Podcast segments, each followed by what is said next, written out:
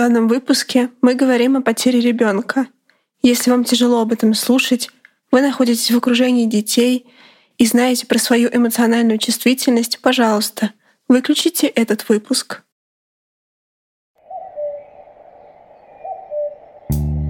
Всем привет! Это подкаст Куку, и я его ведущая, практикующий клинический психолог Настя Бутенко. Данный подкаст посвящен сложным темам, о которых не принято говорить вслух. Герои расскажут о своем опыте, способах справляться со сложностями и прольют свет на запрещенные и табуированные в обществе проблемы. Мнение гостя может не совпадать с автором подкаста. Тема сегодняшнего подкаста — потеря ребенка. И наша гостья Елена. Лен, привет! Всем привет! Я уже по традиции спрашиваю всех для начала, почему согласились участвовать, почему ты согласилась, в чем для тебя здесь ценность, важность? Ну, вообще, тема такая сложная, самая сложная в моей жизни, поэтому я не не теряю надежды в ней разобраться. А, поэтому, когда я увидела в твоих сторис это сообщение, я ни секунды не раздумывая, просто в эту же секунду пишу Диане такая, все, я, это я. Вот. Потом она просила рассказать, и я поняла, что это точно моя история будет. Ты в этом для себя видишь какой-то терапевтический эффект этого мероприятия? Конечно, да. Я очень рада, что я к тебе попала, потому что я с тобой слежу. Я такая, Лена, это наш шанс. снова покопаться и снова помочь себе. Пожалуйста, давай сделаем это. Окей, okay, хорошо. Тема, конечно, правда непростая, но я думаю, что мы попробуем как-то аккуратно про это поговорить, потому что я думаю, что большое количество женщин сталкивалось с этими историями. И когда я выложила этот набор, мне очень много писали э, женщины, и даже мужчины периодически пишут про это, про то, что как будто когда это происходит, есть ощущение, что это происходит только с тобой. И вообще да. непонятно, где, где найти эту информацию. Да, к сожалению, это так. В наше время это происходит очень часто. Я была в ужасе от того, когда узнала, сколько этого происходит. Я понимаю, что это важно обсуждать прилюдно. Угу. У тебя тоже было такое ощущение, что... Да, Окей. А расскажи, расскажи, в общем-то, что произошло, когда это было? Чтобы мы а, в общем, моя история началась с того, что я постараюсь кратко, но самые основные детали рассказать. Я была замужем, мы с мужем планировали ребенка. Это было в 2017 году, получается, 4 года назад. А, мы запланировали беременность, я готовилась, все было хорошо, я была здорова, вела здоровый образ жизни, все было супер, я забеременела с первого раза, я такая, вау, как это просто, никаких проблем, все будет классно. Но уже на пятой неделе беременности, то есть получается, что вот практически сразу же, как ну, задержка произошла, через две недели у меня случилось кровотечение. Я сначала не поняла, я не знала, что такое выкидыш, я не знала, что есть замершие беременности, я никогда с этим не сталкивалась. И тут добрый вечер. Я думаю, что-то не так. Возможно, я просто подумала, что я беременна, но я не беременна, и тест соврал. И я записываюсь в платную клинику для того, чтобы сделать УЗИ и понять, все-таки я беременна или это просто месячные. А вот, я приезжаю в больницу, мне делают УЗИ и ставят под вопросом, сейчас я понимаю, какая это была глупость, а, замершая беременность вопросик и говорят, тебе нужно срочно ехать в больницу. Я никогда в жизни не лежала в больнице, я не знаю, что туда брать, что со мной будут делать. И кровотечение не останавливается, и мне сказали, ты едешь домой и едешь в больницу на скорой. Слушай, это довольно, довольно стрёмно, наверное. Вообще ничего не понимаю, и тут вдруг в больницу. Довольно стрёмно, потому что я не знала про существование того, что я думала, ты беременеешь. Самый главный вопрос — это забеременеть. И рожаешь спустя 9 месяцев. Все остальное время все у тебя хорошо. Вот, у тебя просто нет месячных. Да-да-да, типа о том, что происходит в середине, как будто бы не так много информации вообще. Ее, ее вообще не существует, мне кажется, в нашем мире, как и информации про месячные. Господи, да. только сейчас начинают об этом да, говорить. Да-да-да-да. Ага. Вот. Ну, значит, я приехала в больницу, так начался мой путь длиной в полгода. Я провела в больницах с отслойками. Сначала у меня была такая тема, что я туда приехала, и мне сказали, мы не знаем, что с тобой. Либо у тебя выкидыш, либо у тебя замершая беременность. Ну, короче, посмотрим. Время покажет. Либо он вылетит, либо он останется. Тут два варианта беременности есть. И вот на шестой неделе мне делают УЗИ и говорят, что о, сердце забилось, ребенок остается. И вот это время в больнице было самое стрёмное в моей жизни, потому что мне такие такие вещи говорили, которые не, не забуду никогда.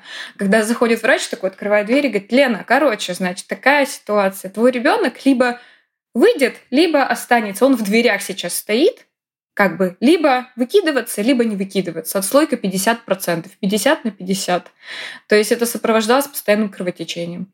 Вот. Просто, знаешь, ты вот рисуешь эту картинку, вот как вот заходит врач, и я вот представляю, что, ну, как будто, наверное, мне бы единственное, что хотелось бы на тот момент, чтобы мне как-то аккуратно про это говорили. Да. А, знаешь, что я вот сейчас вспомнила? А, я когда была беременной, я узнала об этом довольно рано. А, в смысле, типа, была третья неделя или что-то в этом духе. И я помню, что я такая была восторженная. Боже, я беременная, я хожу по врачам, всем рассказываю. А мне, типа, все эти люди такие, ты что радуешься? Подожди. Радоваться. Да, типа, он вообще-то до 12 недели может вообще Ты что угодно произойти. Да, и я такая, в смысле? Ну, типа, как будто бы эта информация, она абсолютно никуда вообще не ложилась. Как это возможно? А наоборот же, типа, Первый ну, у меня же там, блин, ребенок. В чем? Да. да, да, и тут врач когда, да, вообще, ага. Ага. Знаешь, ощущение такое было, что всем, ну как бы это было всю мою беременность, всем было на меня насрать, и я девушка, которая молодая, которая вот замужем, и я планировала беременность, у меня все хорошо, и я никогда не делала абортов. Меня постоянно спрашивали, делала ли я до этого аборт, я говорю, нет, я впервые забеременела, это моя как бы первая осознанная, осмысленная беременность. Вот. И несколько раз ко мне подходили с таким вопросом, который я поняла только когда уже я в итоге родила. Эм, а ребенок-то желанный, Лена, ребенок-то желанный, Лена, может того это? Избавимся от него как бы пока маленький срок. Я такая, типа, вы что, нет, никаких избавимся. Ну, в общем, полежала я две недельки, меня э, протыкали всем, чем только можно, значит, и бейсболами, кровоостанавливающими, кормили вместо еды просто практически этими кровоостанавливающими. Вот. И в итоге получается, что я вышла домой на неделю, потом у меня снова началось кровотечение, потом я э, вышла на неделю, у меня снова началось кровотечение. И так скажем, я лежала за 24 недели, что я была беременна, я лежала на сохранении 6 или 7 раз, каждые по 2 недели. То есть я была дома так чисто в промежутках, знаешь, там буквально пару дней посидела, пошла в туалет, и у меня снова просто такой фонтан. И последний раз, когда я попала, помню, и больше не выходила из больницы, это было очень сильное кровотечение. Оно было таким, что я думала, что я умру. И я ждала скорую, наверное, больше часа и истекала в этот момент кровью, грубо говоря. То есть у меня по ногам вот так текло, прикинь, просто вот так. Вот, приехала скорая, знаешь, это сложно, потому что у тебя начинает отъезжать башка, ты одна дома, у меня муж всегда был на работе, ему всегда было не до этого. Э, вот. И ты начинаешь отъезжать, и понимаешь, что ты можешь просто отъехать и не приехать, блин, просто обратно. Ага, ага. Тебе страшно было? Или... Мне было так страшно, что я цепенела просто. Я просто лежала вот так вот, да. сжавшись. Как бы если бы я была одна, это было бы не так страшно. Я боялась за ребенка. Вот, то есть он в любой момент мог выпасть из меня, и как мне говорили врачи, Лена, каждый раз, когда ходишь в туалет, тужиться нельзя. Ты просто сидишь и ждешь у моря погоды. Если вдруг из тебя что-то выпадет, ты это нам, пожалуйста, принеси. То есть, прикинь, какой пиздец. Господи, боже мой. Блин, это звучит просто ужасно. Это как хоррор, но это реальная жизнь. К сожалению, так и происходило, и со всеми девочками происходило одно и то же. То есть там ситуация такова. Слушай, а ты как думаешь, типа, в смысле, что им, им без разницы, они как-то к этому спокойно Мне относятся? Мне просто кажется, что для них это каждодневное. То есть я лежала на сохранении в, дет... в женской гинекологии, и там это происходит, блин, каждый день. Я понимаю, что им для того, чтобы свою психику сохранить, нужно к этому более пофигистично относиться, да? То есть, типа, ну, бывает, ну, родишь. Все мне говорили, ничего страшного, родишь, еще нормально все будет, не переживай. Я так, а, а я психику себе как заменю, извините? Голову себе другую ставлю. Вот, просто они так сохраняют себя, мне кажется таким настроем. Ну да, как будто бы, ну, наверняка там должен вырабатываться какой-то иммунитет. Ну, да. Э, да, вот. Да. Но как будто форма донесения мысли, она такая, что э, Это очень... еще не самое стрёмное, что я слышала. Окей. Там было постремнее. Дальше история. Хорошо. Самый трэш только впереди. Я готовлюсь. Ага.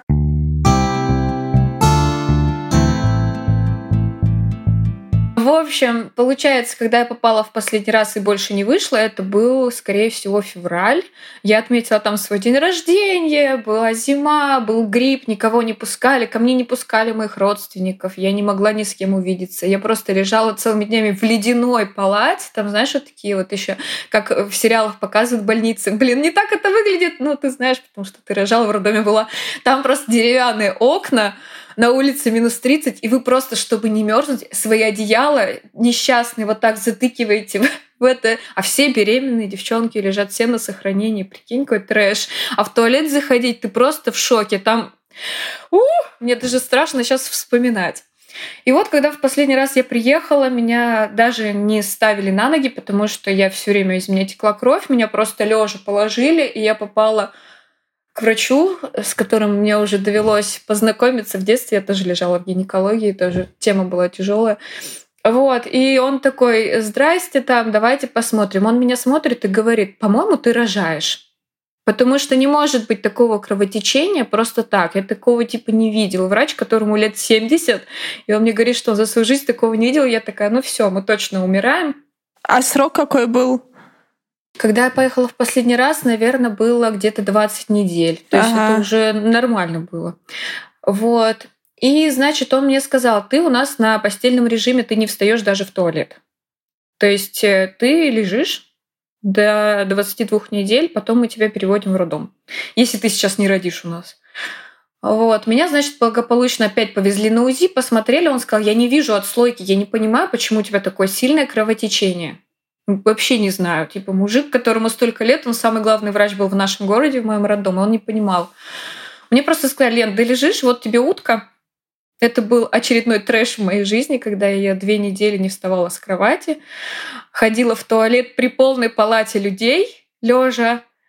еще мне давали, еще мне давали эти таблетки, которые типа тех, у кого гемоглобин низкий, да, которые типа это, и это был просто кошмар. Это знаешь, я там прошла просто переформатирование своей личности ага. от и до.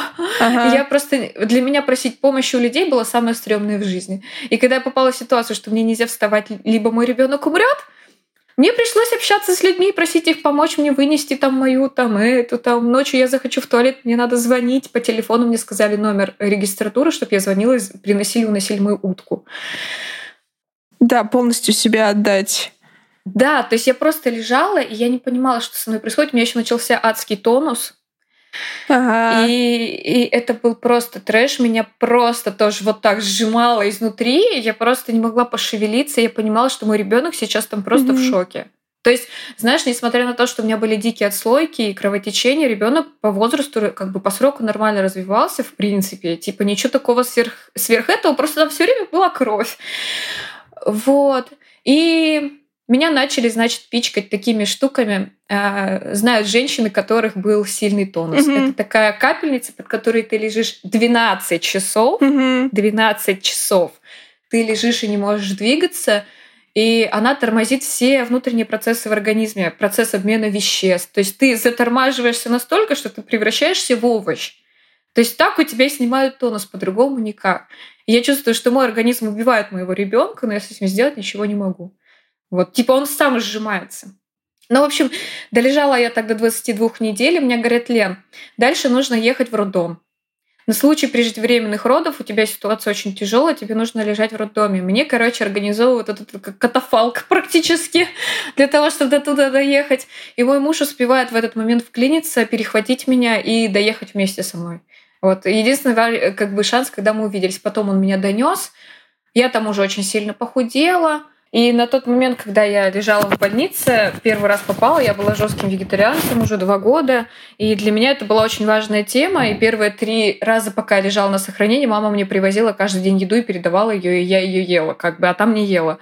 Вот. И в тот момент я уже такая, все, плевать уже, давайте, ничего не надо мне привозить, успокойтесь, все, плевать буду, жрать, что дают. Типа, знаешь, это тоже было очень сложно, потому что mm-hmm. я, считаю, впервые начала есть эти котлеты отвратительно, там кормили очень плохо. Как, как обычно, беременных, там дерьмо, капусту там каждый день давали, которую жрать невозможно.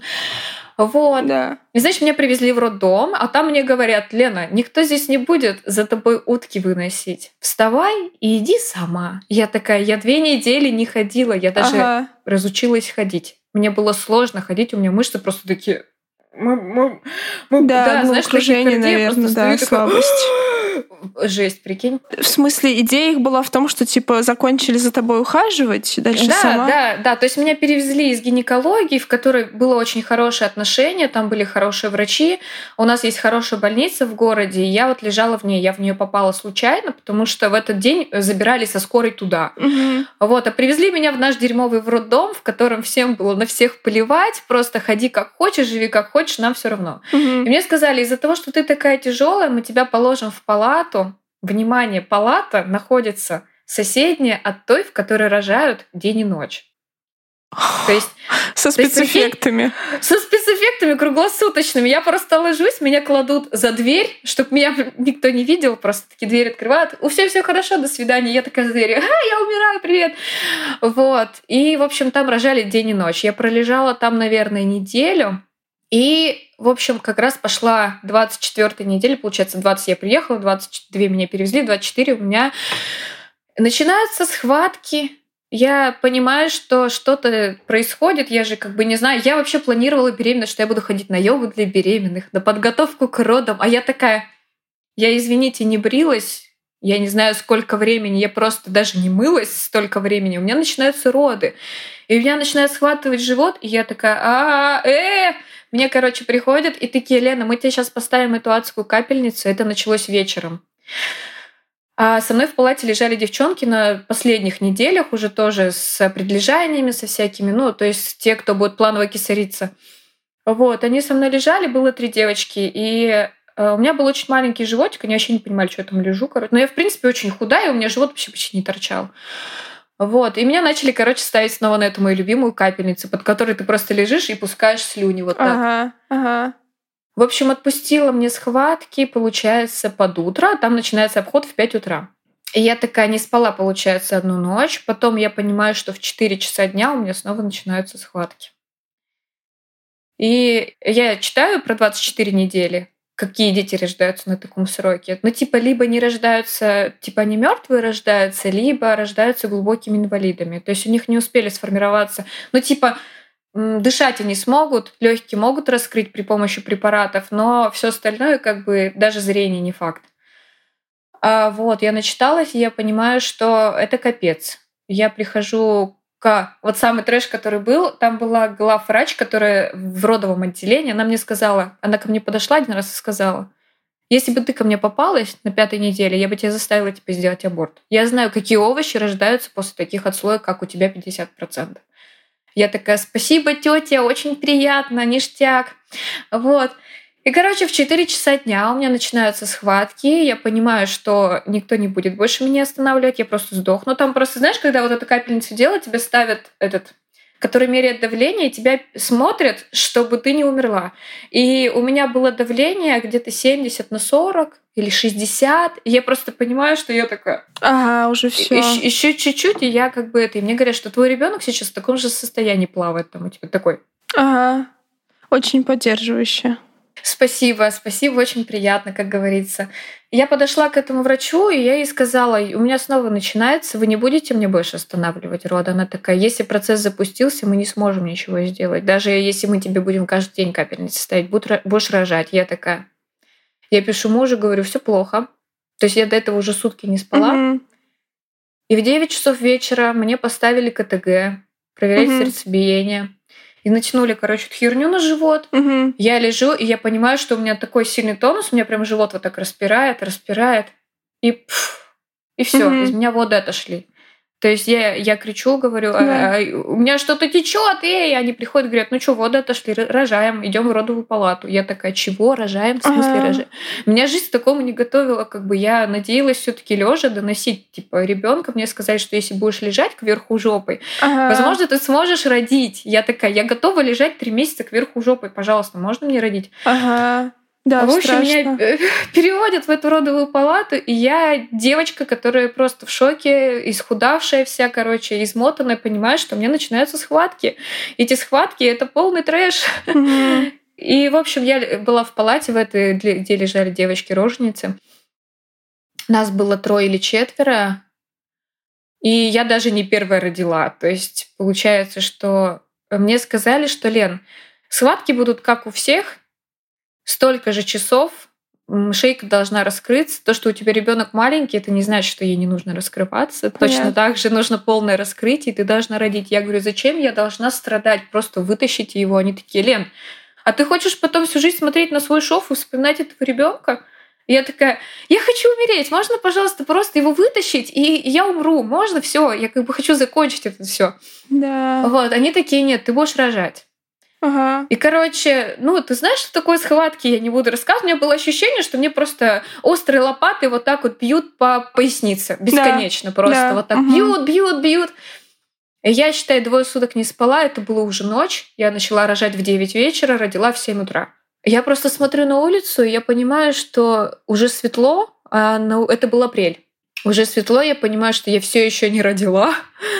Я зову в очередной раз девочку, которая там у нас принимали роды, ну, как их, не знаю, кто они, не врачи, а вот медсестры. Акушерки. Да, акушерки, акушерки. И, и я говорю, слушай, говорю, я, наверное, умру здесь сегодня. Она говорит, нет, ты сегодня точно родишь до пяти вечера. Я такая, до пяти вечера? Что?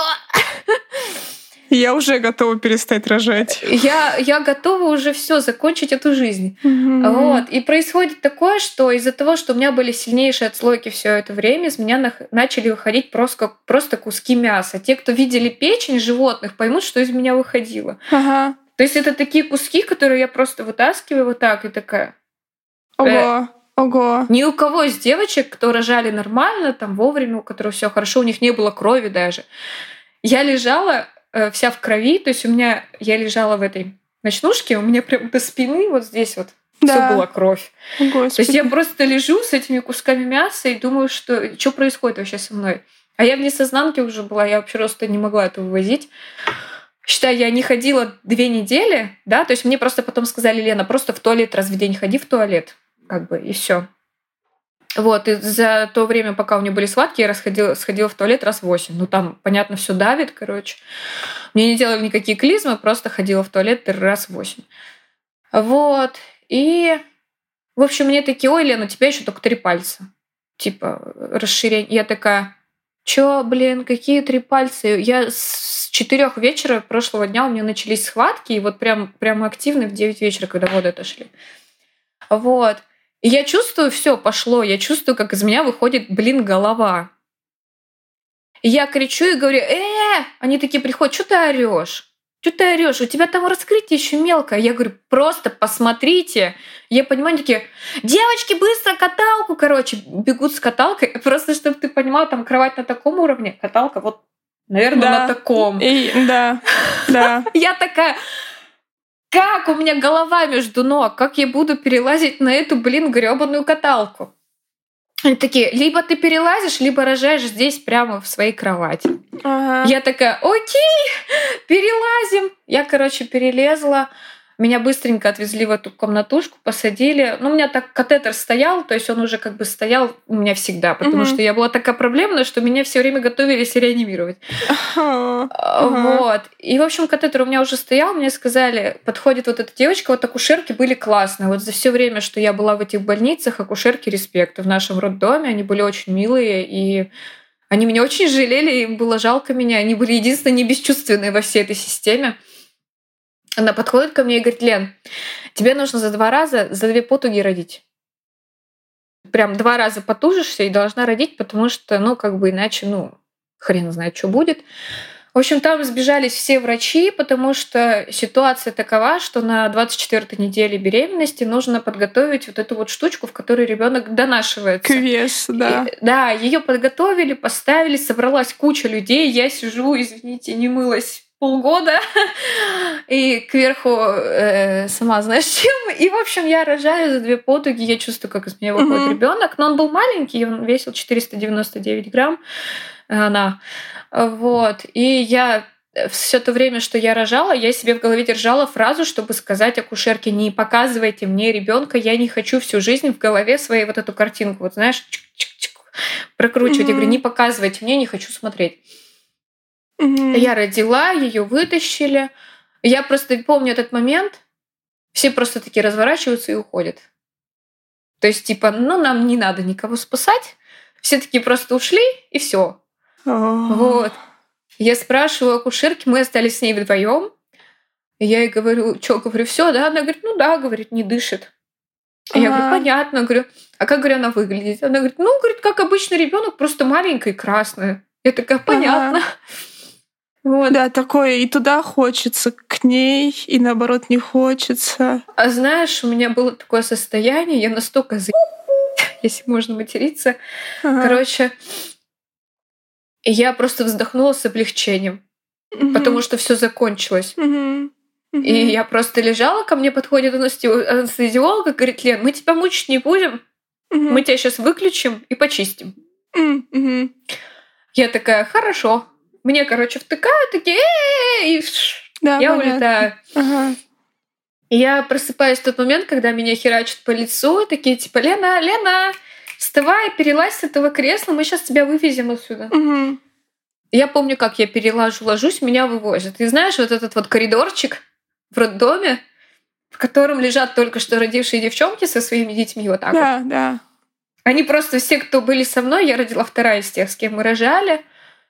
Она лежит, короче, с ребенком, вывозит меня, и мы лежим в этом коридорчике, значит, я одна. Ага. Вот, я, значит, просыпаюсь от того, что мне тоже опять бьют по лицу. Такая, Лена, Лена, нечего разлеживаться, давай-ка просыпайся. И такая, просто я не понимаю, где я, что, я просто открываю глаза. Ко мне подходит э, медсестричка и такая, я сейчас надавлю тебе на живот, ты не переживай. И делает вот так Ох, на живот. Ага. Я такая, что? Что? Угу. Я просто еще была в половину как бы не в сознании, и она начала меня выдавливать, тупо, знаешь, месить мне живот вот так вот, делать, делать, такая, все, сейчас все выйдет. А я понимаю, что на каком-то железном тазике лежу, типа, и из меня просто все, короче, мясо ага. вываливается это. Еще я уснула, и спустя час я просыпаюсь, и мне говорит, Лена, так, значит, встаем, Угу. Вставай. Угу. А я в этой сорочке кровавой до, до головы лежу, они такие, вставай, иди в туалет. Угу.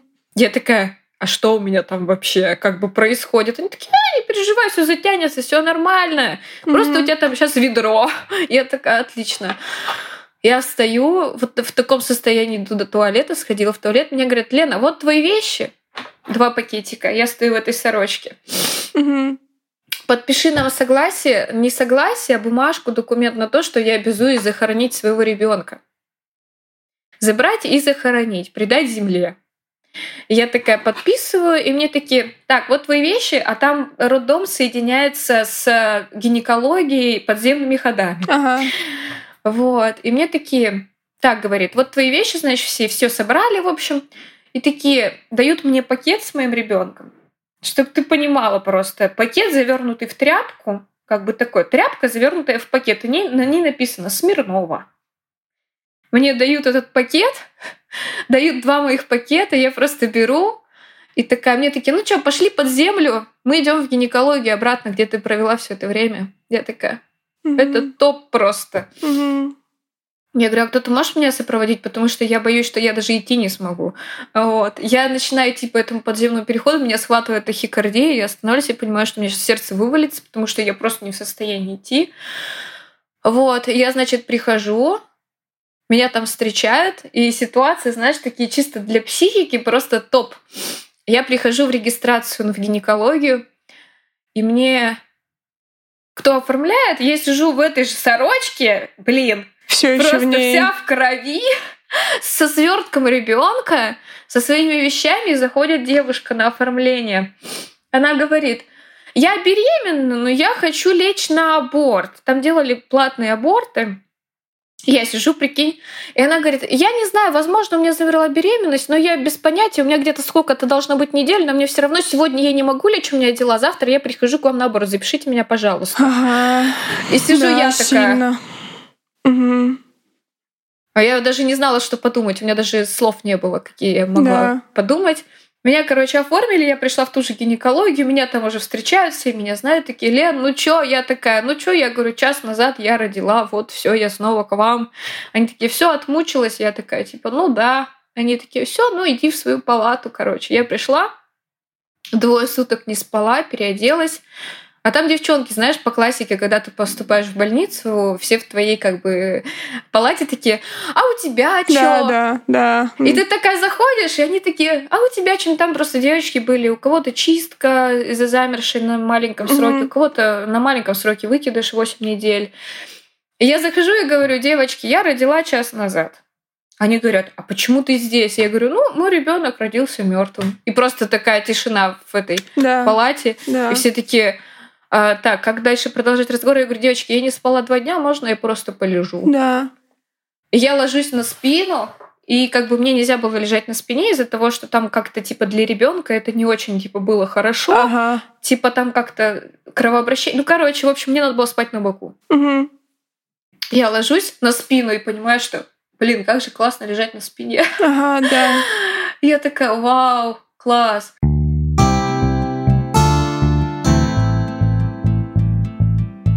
Ну, в общем, эта история еще не заканчивается.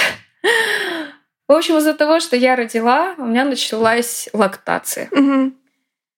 И это был а, а, очередной трэш, потому что мне приходят медсестры такие, Лен, нам нужно тебя перетянуть Угу. Затянуть себе грудь, чтобы у тебя молоко не приходило. Да. А ага. затянуть можно было только как бы типа простыней. То есть она жесткая такая, хлопчатобумажная, да, ее затягивают и завязывают вот такой вот огромный этот тебе mm узел на спине и ложись как хочешь. Да, Короче, понятно. я так ходила не знаю сколько времени, потом в итоге у меня не остановилась лактация, из меня текло молоко, у меня очень сильно болела грудь, я была вся в комках.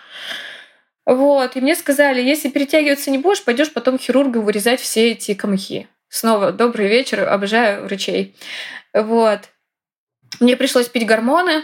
Там, оказывается, есть таблетки, которые прекращают лактацию. А, да, да, да. Ну вот при случае, если у тебя рождаются мертвые дети, ну, как бы, угу. ну, по-разному бывает.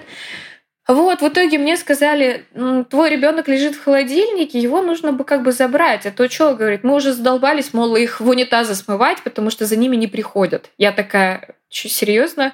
Не приходят? Я такая, ну ладно. В общем, пока лежала в больнице, меня очень долго не отпускали, потому что, ну, из-за лактации. Я отдала ребенка мужу. Мама, муж и свекр его похоронили на кладбище, в общем, Угу. Там еще, прикинь, надо было покупать гроб. Есть гробы для детей 50 сантиметров. Нужно было добиться разрешения на похороны. То есть как с обычными людьми, прикинь, то есть... Да, да, да, да, все серьезно. Э, вот, ну, в общем, когда я вышла из больницы, я мужу в первый день сказала, если для тебя тема детей это принципиальный вопрос, то давай расходиться сразу. Угу я не уверена, что я буду готова хотя бы когда-нибудь в своей жизни пройти что-то подобное еще раз. Угу. Он сказал, нет, нет, все хорошо, не переживай, там все нормально, но ненадолго это не переживай, продлилось на полгода, потом он сказал, ну, может быть, мы еще попробуем. Я сказала, а, пока. Нет, не попробуем. Угу. Вот история про беременность и про роды, вот она такова. Ох, слушай, да, там правда много вот этих тяжелых кусков, моментов. Вообще, ты, ты вообще сейчас как? Вот ты рассказала, ты жива? Ну, знаешь, я вообще сама в тот момент это был апрель 2018 года. В ноябре этого года я приняла решение, что я не могу жить в родном городе, потому что у меня началось уже, знаешь, типа, мне начало казаться, что я сейчас сяду на унитаз, из меня что-то выпадет. Или mm-hmm. я не могла находиться в этой квартире, в которой мы жили, потому mm-hmm. что мне было просто страшно. Я просила мужа переехать, просила что-то сделать, сделать перестановку, сделать ремонт. Он не сделал ничего, и я решила, что я уезжаю из этого города, я могу, не могу здесь больше находиться. Mm-hmm. Я переехала в другой город, я здесь живу, я переехала в Нижний Новгород. Уже три года, получается. Вот. Конечно, я обращалась за помощью. Я была у разных людей. Я была у психолога и у человека, который занимается у остеопата, у мозгоправа всяких разных. То есть я сейчас в такой стадии нахожусь, что и ритуалы делала по захоронению ребенка, энергетической отвязки, mm-hmm. там, знаешь, может mm-hmm. быть, такие вещи. Вот. Но знаешь, у меня такое ощущение, что эта ситуация со мной навсегда.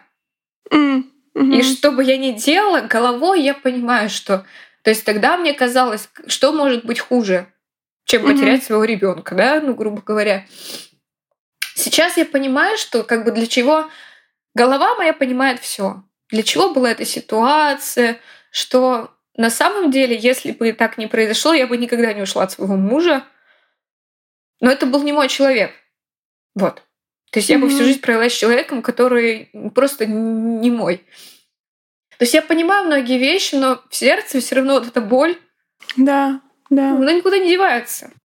Ну да, здесь есть и такое ощущение, что ну, не поддержали, как будто бы достаточно. И муж, кажется, тоже достаточно не поддержал. Какое-то какое такое, как не очень серьезное отношение к тому, что с тобой да. произошло.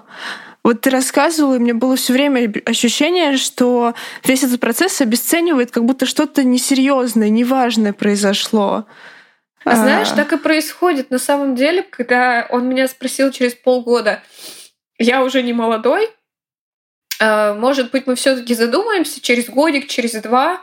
Я ему говорю, слушай, а ты вообще в курсе, что со мной происходило все это время? Ты вообще представляешь хотя бы немножко, что было со мной? Он такой, нет. Угу. Я говорю, я тебе сейчас расскажу. Угу. И когда я ему рассказывала, он, конечно, был в шоке. И вообще все люди, которым я рассказываю, подруга первая, которая меня поддерживала, вот пока я была в больнице, а когда я ей рассказывала про все, что со мной происходило, когда уже вышла, да, mm-hmm. мы с ней впервые пошли гулять, ей стало плохо, она почти потеряла сознание. То есть мы с ней шли разговаривали, она говорит, Лен, я не могу, я сейчас упаду в обморок. То есть люди, которые со мной в тесном контакте, те, кто как бы меня хорошо знает, они это как сами проживают, и они чувствуют да. это. То есть, а получается, что муж, просто когда я вышла, мне нужно было дать максимальное количество любви. То есть поддержки, заботы. А он просто мне сказал, он ко мне даже не подходил. Он такой, типа, я не знаю, о чем с тобой говорить, как с тобой, как к тебе подходить. И я такая, отлично, можно просто не подходить, супер, отличная идея. В общем, он ничего не сделал для того, чтобы наладить, а у меня просто не было сил на это. Угу. Ну и в итоге мы просто разошлись, и все. Слушай, а как думаешь, а может быть, в смысле, остальные просто как, как боялись, как не знали, что, вообще сделать, как реагировать? Да, я это понимаю, и я бы тоже не знала, как реагировать, но Эм, я бы оправдала это всегда, кроме вот той ситуации, потому что, как я говорю э, мужу, да, ему понятно было плохо, он потерял ребенка тоже. Но мне было настолько хреново, что я не могла сделать вообще ничего. Кто-то должен был быть сильнее. И это mm-hmm. не могла быть я. Типа, знаешь, вот у нас были ситуации с мужем, да, когда мы ругались, всегда я шла первая на примирение. Я всегда разговаривала, всегда пыталась вытащить это все, выводить на новый уровень какой-то. А тут я просто не смогла. Я такая, все, я поднимаю да. руки, все, я сдаюсь. Угу. А ты помнишь, что тебе хотелось? В смысле, вот что, в чем ты нуждалась тогда? Блин, знаешь, я поддержку находила в маме, я целыми днями проводила с мамой, я просто целыми днями плакала. Угу. Угу. Я плакала, рассказывала, плакала, рассказывала. Если бы не мама, я бы просто вышла в окно. Э, как, когда я родила, я сказала, это было на первом этаже родовая э, палата. И я узнала, что до меня родила женщина на 38-й неделе, все хорошо, но у нее ребенок тоже был мертвый.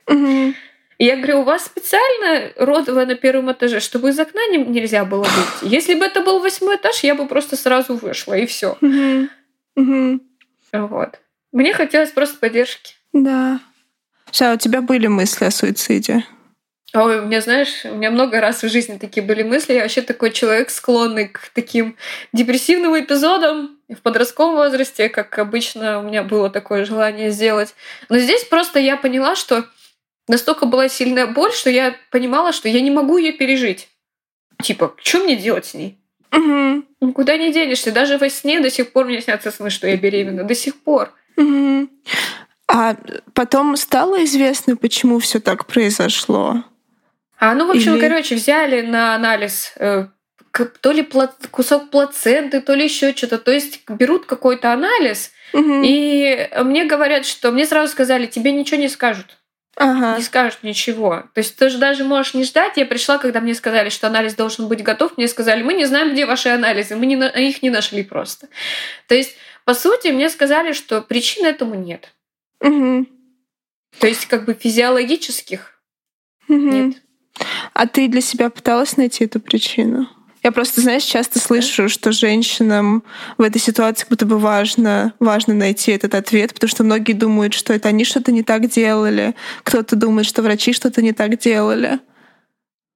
Знаешь, вот я, я сама в, по образованию социальный педагог-психолог. Я с детства, так скажем, в психологии сейчас тоже mm-hmm. слежу за твоими историями, mm-hmm. очень тебя поддерживаю, кстати, mm-hmm. по поводу этой темы. Вот. И я изначально причины не искала в физическом смысле. То есть можно было бы сказать, что врачи виноваты, потому что вообще наша система сохранения беременности это полный бред. Mm-hmm. Все, что со мной делали, когда я в последние дни лежала в больнице, Извините, мне в жопу не втыкались иголки, потому что мне не было места здорового на заднице, чтобы просто ввести препарат. То есть они вот так делают и просто mm-hmm. ну, не могут пробить уже эти шишки. Да. То есть а чем меня сохраняли мою беременность? Понимаю, что за границей нет вообще понимания сохранения беременности. Я тоже изучала этот вопрос, то что там до 12 недель тебя даже не кладут на сохранение. Ты не беременна. Ребенок решает, остаться или уйти. Вот. А здесь можно было бы сказать, что Э, то, что мне кололи, обезбол, первый укол, кровоостанавливающее, глюкоза, витамины группы В в зад, антибиотики. Меня, мне делали капельницы с антибиотиками каждый день. Я пришла в больницу здоровым человеком, а вышла я таким больным человеком, что у меня даже моча, извините, мочой не пахло. Ага. То есть я просто вышла окончательно убитая и больная, и с истощением. То есть, как бы, знаешь, можно было бы сказать, что есть в этом вина как бы вообще нашего здравоохранения. Я бы сказала так, потому что что это за сохранение беременности вообще, если подумать об этом. Просто многие этого не знают, пока не попадут туда. Я провела в больнице практически полгода, и я видела все. Вообще все. Там были девчонки, все, кто со мной лежали в палатах. Я с ними со всеми общалась, мы со всеми знакомились. Все в итоге родили, у всех все хорошо, кроме меня. И знаешь, э, когда уже была такая типа примета, знаешь, ложишься в палату с Леной, начинаешь грустить о том, что у тебя произошло Конечно, это горе, то, что у, девушки там замершая беременность в 6 недель, да, если она хотела ребенка. Но когда я начинаю рассказывать свою историю, все таки все перестают плакать и такие, ой, у меня все не так уж и плохо. Я такая, да, у тебя все не так уж и плохо. Я здесь лежу уже, знаешь, сколько, ого-го, до хрена.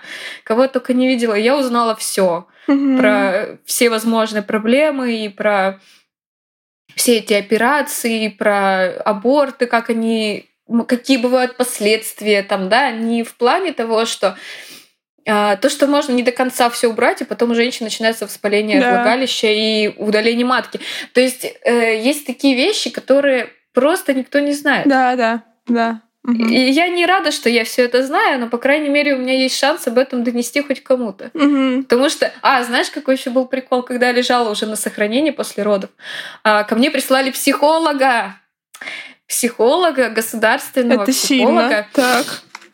Интересно. Я тебе сейчас расскажу. А, я такая, мне тоже было интересно, потому что я сама как бы справляюсь обычно со всеми вещами сама. Ага. И тут ко мне приходит психолог, и я как раз родила, была Пасха. Ага. Знаешь, что мне сказал государственный психолог? Лена, твой ребенок отправляется в рай. Держись. Он это хорошо, что он ушел в это время. Я такая, вау, психолог, спасибо, мне стало так легко на душе. Это, знаешь, поддержал как мог. Просто. Даже не знаю, может быть, сам не знал, что сказать. А там как раз присылают психолога девчонкам, у кого вот произошли такие вещи. Это, конечно, прекрасно. Я очень рада, что мне прислали психолога. Это клево. И идея хорошая, реализация да, не очень. Да, реализация не очень. Да, да, да. Вообще, на самом деле, действительно, мне кажется, что самое важное, чтобы вот был какой-то человек, желательно женщина, здесь как будто бы это начинает играть принципиально значимость, да. которая может быть рядом и играет роль такой большой мамы. Вот ты там сама да. говоришь про то, что с мамой было хорошо. Но как будто бы здесь единственное, что можно сделать, это в таком метафорическом смысле немножко регрессировать в ощущение такое, что я вот должна быть при ком-то, кто-то должен меня не знаю, любить, обо мне заботиться, потому что невозможно это сделать самой. Да. да. Именно так. Хотелось той мамы, которой у тебя никогда не было. Потому что у меня мама тоже была очень холодная. Mm. И мне так хотелось, чтобы пришла просто такая, знаешь, большая, мягкая женщина, да. которая меня просто обняла, вот так я бы в нее засунулась бы вот так, вот да, и сидела бы. Да. Вот да. этого хотелось, да. Да. Да, есть вот этот вот образ какой-то такой большой-большой мамы, да. Большой, теплый, который просто, знаешь, так молчаливо гладит по голове, что-то такое. У которой такая большая грудь, знаешь, чтобы так засунуться туда. Да, и да. просто сидеть в тепле, знаешь, чтобы... Это как, знаешь, возможно, как в животе у матери. Тепло, да. Э, темно и сухо. Да, да, я про это и говорю, про регресс. Там есть вот это, знаешь, состояние, где я вообще не могу функционировать как бы да. целостно. Вот. Я просто принимаю любовь. При, да, вот при, принимаю любовь и кушаю. Да-да-да, да-да-да. Э, и мне кажется, это на самом деле единственное, что, в принципе, людей может здесь восстанавливать. Хотя я, например, знаешь, знаю довольно много историй, где женщины, наоборот, всю эту боль пытались впустить в такую в агрессию, в дохождение там какой-нибудь правды. Вот. Кому-то это помогало, вот. У каждого но... свой способ лечения, так скажем. Просто да. он не принесет счастья. Знаешь, вот просто в такой ситуации ты понимаешь, что ничто не вернет тебе ребенка, но тебе нужно дальше жить. И то, что ты будешь агрессировать и пытаться найти виноватого, тебе от этого легче-то не будет по итогу. То есть я тоже могла бы там э, приходить и говорить, там искать эти свои анализы, кричать, почему так произошло. Но я понимаю, что если так произошло, значит так да. должно было быть. Мой выбор это принять или не принять. Дальше моя жизнь здесь вся как угу. бы еще вперед идет. Слушай, а как тебе кажется, а ты сейчас уже, ну, как бы уже заканчиваешь внутри себя этот кусок? В хорошем смысле я имею в виду. Это завершается как Но я, по крайней мере, к этому иду. Это, знаешь, это mm-hmm. такой путь. Я пока не вижу, что там дальше. Я как иду по какому-то, знаешь, такому этому, тут что-то немножечко поделала, тут что-то немножечко поделала. И я иду, и потихоньку мне становится легче. Я хотя бы mm-hmm. могу об этом говорить. То есть раньше, когда мне просто, знаешь, что-нибудь там тронут, да. я такая, все, пипец, там у меня истерика. Сейчас мне начинают сняться немножко другие сны. Mm-hmm. То есть мне все время снятся, что я беременна, у меня маленький живот, и мне становится плохо. Я понимаю, что если я рожу, я не рожу.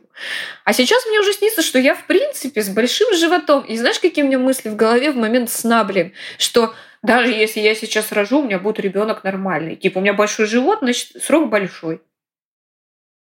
Ну вот я считаю, что это прогресс. Да, мне кажется, что, знаешь, психика, вообще вот эти сны, они же, в принципе, немножко дорабатывают вот это вот то, что Конечно. мы не можем наяву доделать. Да. И мне кажется, вот да. эта вот эволюция сна, где теперь уже я вижу большой живот, и я должна Я родить. стараюсь это прочувствовать. Знаешь, и когда это вижу, я прям понимаю, так что я испытываю в этот момент. То есть это возможность проработать то, что да. в жизни ты не можешь сделать. Да. Я к снам отношусь часто так. То есть я пытаюсь свои эмоции понять. Да. А что будет, если произойдет вот это?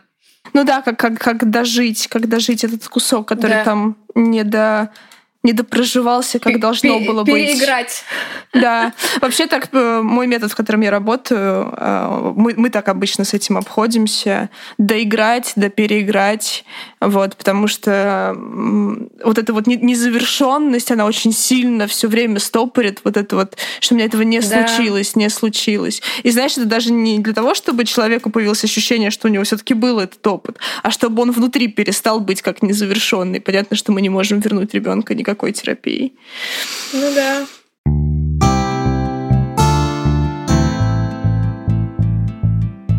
Ты как? Нормально? Не, нормально. Эта тема просто вот... Я ее хочу уже наконец-то закрыть. Ну как сказать? Закрыть, блин, гребаный гештальт, ё-моё. Да. Но это, блин, капец как сложно. И почему я, опять же, да, пошла на вот это все? Угу. Потому что тогда, когда я была в таком состоянии, рядом не было никого. Да. То есть, как бы в плане понять тебя может только тот человек, который испытал это. Да. А у меня в окружении не было таких людей, и я бы хотела стать, как знаешь, тоже вот когда я была у психотерапевта, он сказал, подумай о том, сколько типа таких женщин вообще в мире существует, да, ну, которые вот испытали подобное, еще что-то. Что ты к ним испытываешь? Угу. Я испытываю сострадание.